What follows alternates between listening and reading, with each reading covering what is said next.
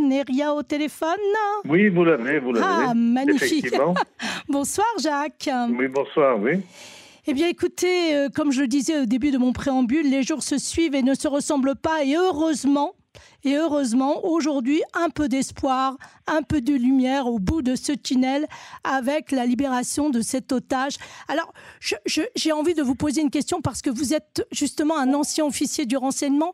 Que s'est-il passé? Les renseignements se sont réveillés, ont décidé euh, tout à coup de faire le maximum, de rattraper en quelque sorte l'échec fatal du massacre du 7 octobre?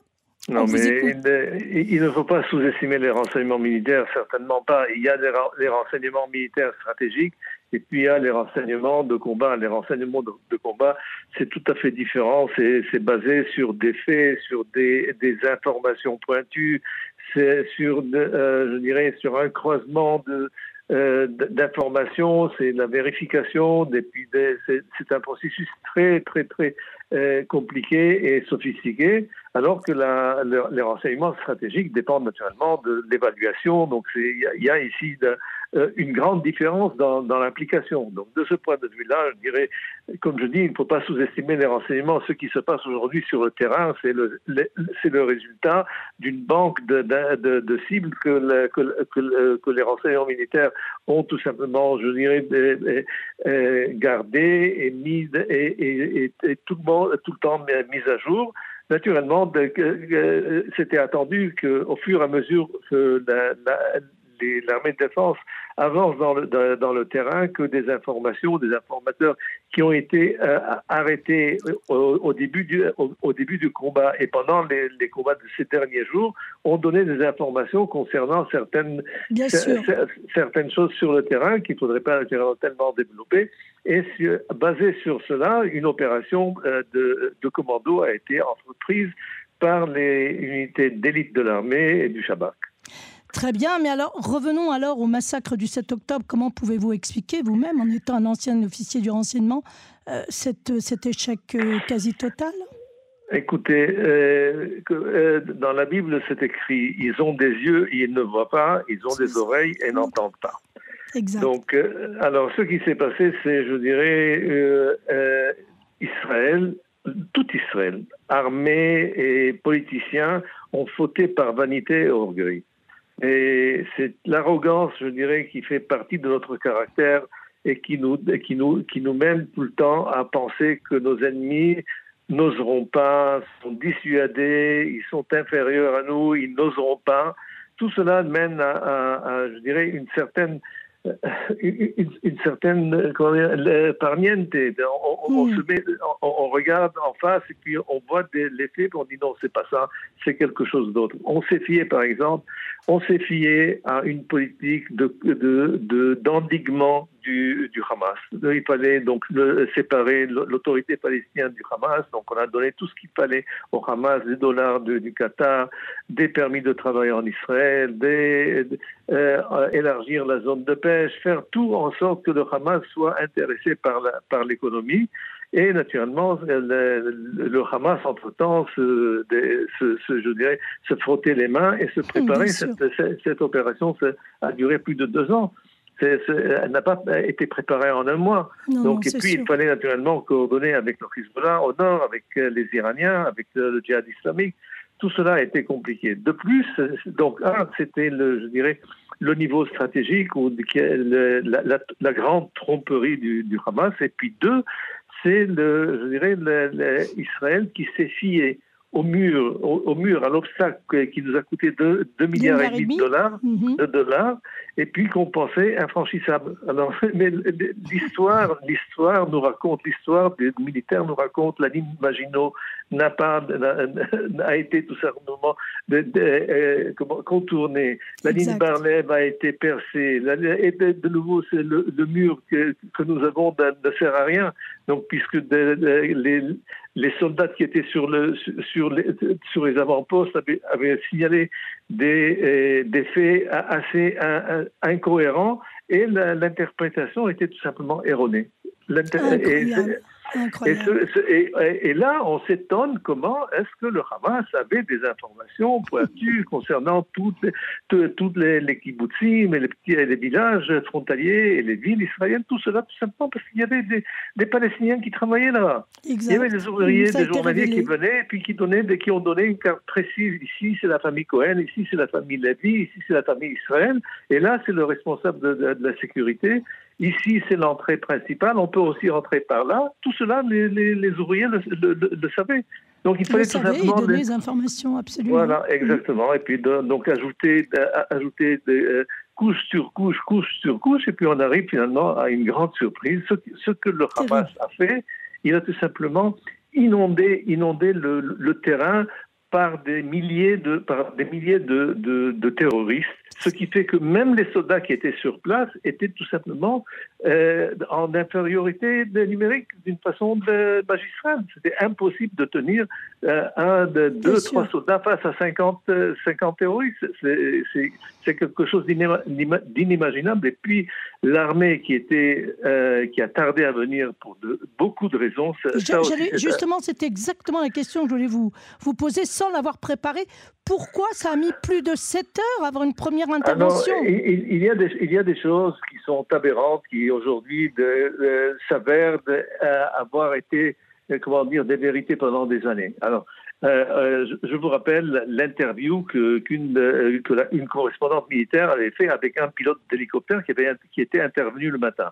À 6h30, on, on l'appelle, il arrive finalement à, son appareil à, à 7h moins le quart, 7h il décolle, il arrive sur, sur les lieux et puis il entend dans, sa radio, on le dirige par-ci, on le dirige par-là, et puis, d'un coup il voit tout un, tout un mouvement de, de, monde qui, qui traverse la frontière et qui, qui en direction des, des kibbutz, donc il tire toute, sa euh, toute la munition dans l'hélicoptère, il retourne dans sa base pour, pour de, de, nouveau prendre des, munitions et les techniciens qui devaient l'aider à armer l'appareil ne sont pas là. Et ce qu'il s'avère, il s'avère que tout le pays, les cieux du pays, étaient défendus par deux hélicoptères de combat. Vous imaginez? Donc ah ça, c'est d'un côté. J'ignorais totalement, et je pense que les auditeurs aussi.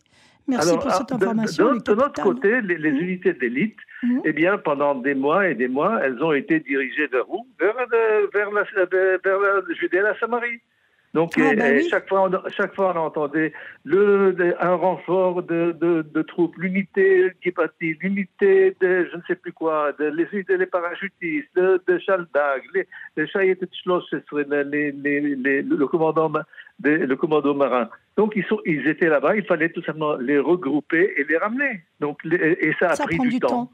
ça a pris du temps et malheureusement, pendant ce temps-là, les, la, la, première et deuxième vague qui avaient déferlé sur, sur les, euh, sur les kibbutzim, sur les localités de, de, de, long de la frontière, ont subi le choc de, le subi de, choc des, des, de, la, de, la donc c'est les unités d'élite du Hamas, et là, c'était et naturellement la plus grande partie des, des otages a été prise dans, les, dans la première demi-heure, dans la première heure, et puis ensuite c'était, je dirais, le, le, euh, le, sadisme qui a, qui a régné face, face à tous ceux qui s'étaient enfermés dans les maisons, dans les, dans les, dans les pièces, dans les pièces blindées, tout ça.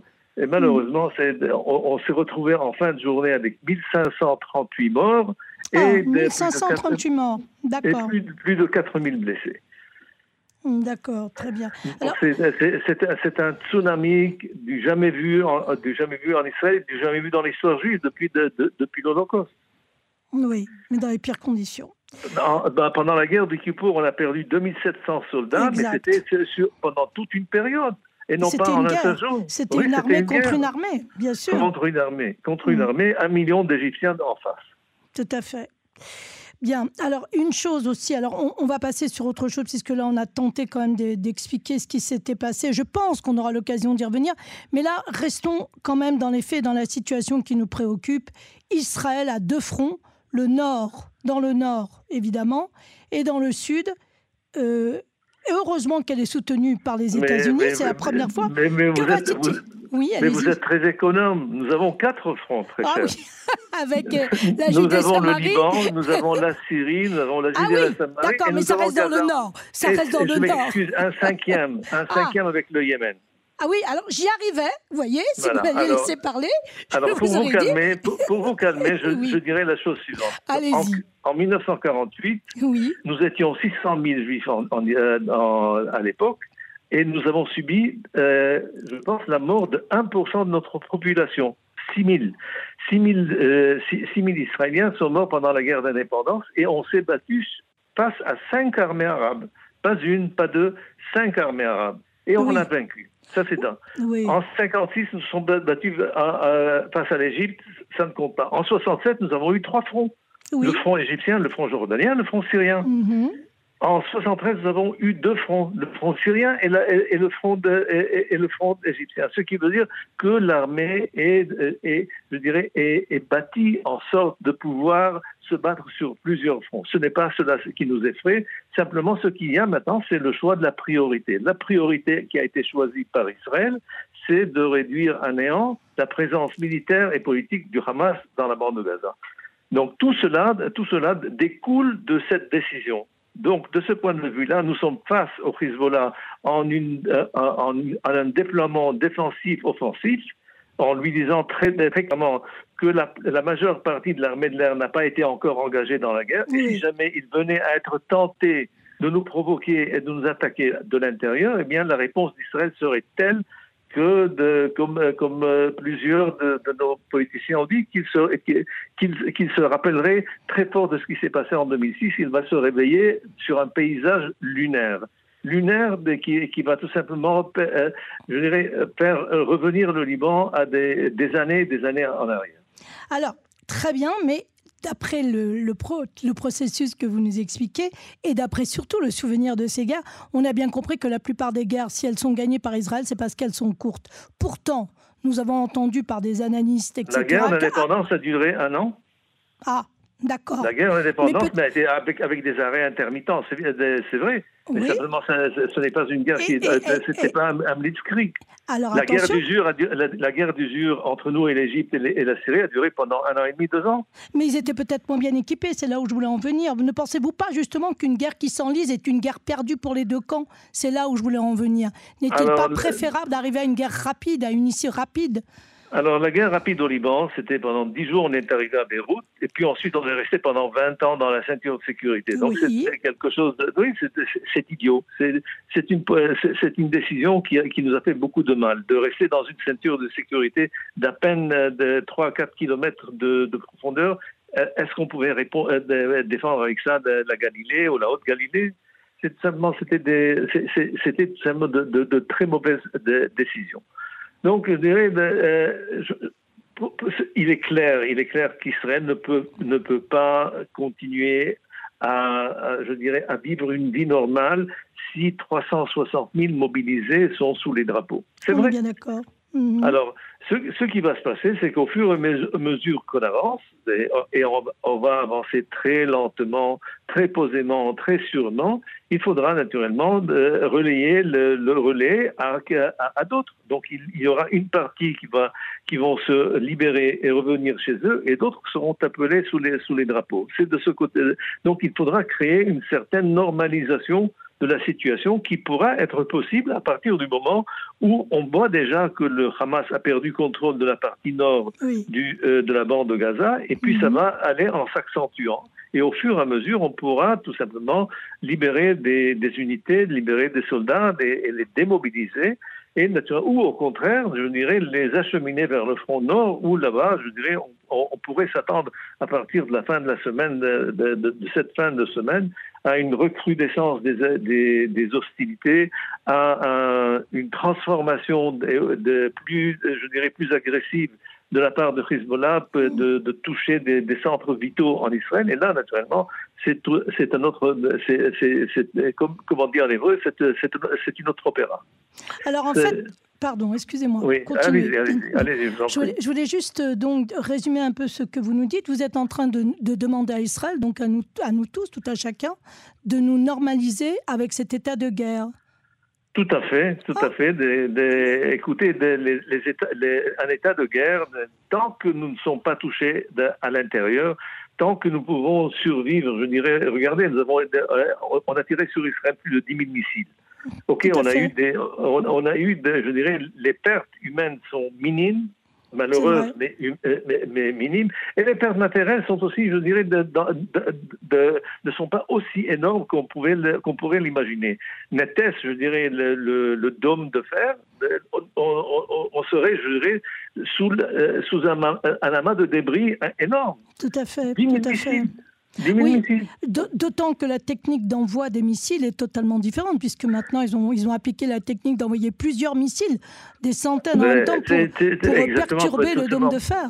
Tout mhm. à fait, pour le tromper, pour, tromper, les, le tromper les radars du, du, dôme de fer. Mais comme on dit, le, génie, le génie juif et israélien a, a, trouvé, a, trouvé réponse. Et puis, je, pense qu'on peut se vanter un tout Oui, moi, je vois ça, je vois ça.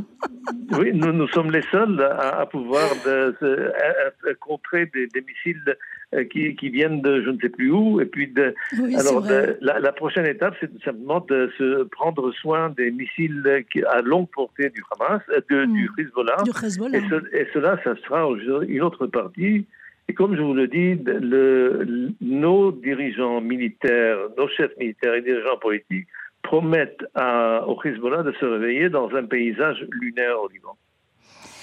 Eh bien, écoutez, euh, je suis ravie de vous avoir eu ce soir. Euh, ça nous a éclairé sur beaucoup de choses, notamment sur, euh, sur ce qui nous a pas été dit publiquement concernant le massacre du 7 octobre. J'ignorais, je pense que nos éditeurs aussi, qu'il y avait un bilan si sérieux de 1538, même si déjà 1400, c'était déjà énorme.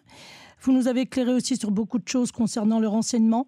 Eh bien, je souhaite vous retrouver très prochainement évidemment sur les ondes de Radio Cannes. Je vous remercie infiniment, Jacques, et je vous dis à très bientôt. À très bientôt, Madeleine. Au revoir. Au revoir, bonsoir. Eh bien, nous voici à l'issue, euh, à la fin de ce journal. Je vous remercie vraiment de nous avoir suivis. Vous pouvez écouter en direct aussi cette radio sur la radio, normalement, sur la fréquence 101.03 oui, FM sur la FM ou sur l'application gratuite de Cannes à la section RECA qui est en bleu écrit en russe. Alors au micro Claudine Douillet, comme vous le savez, et on nous avions en technique Moshe Moskovitch. Eh bien, je vous souhaite entre-temps un shalom de Jérusalem et je vous dis à mercredi en ce qui me concerne. À bientôt. Au revoir. Littérature, société, culture, spectacle le magazine de Canon français.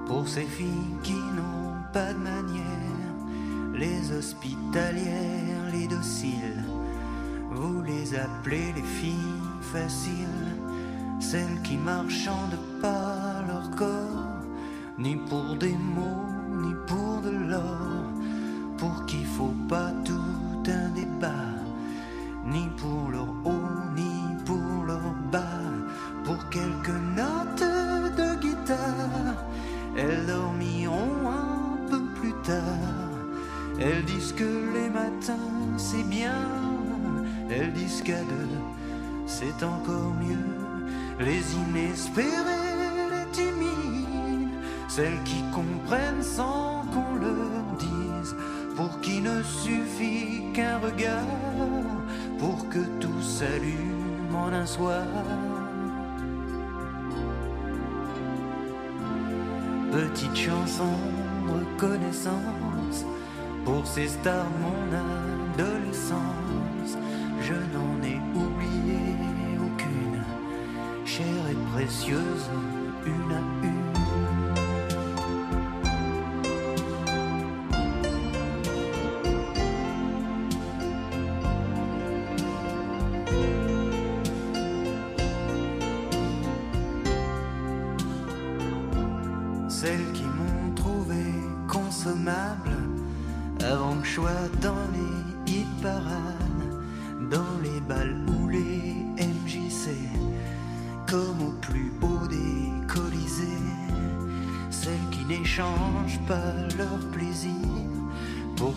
pense ou ce qu'on va dire, qui disent ok pour les enfers, contre un peu de paradis sur terre, des petits moments piqués en fraude, comme un auteur.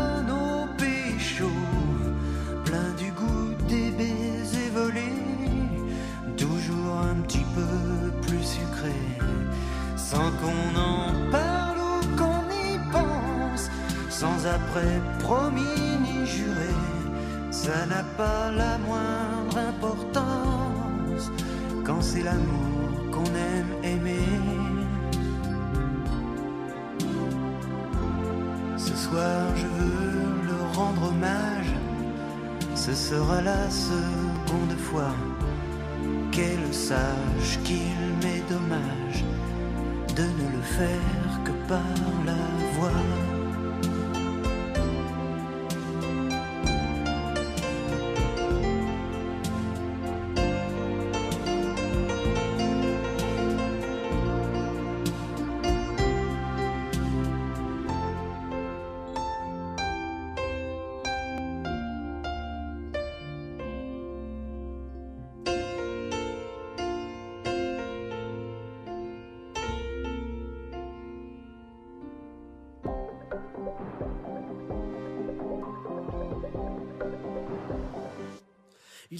suffira d'un signe.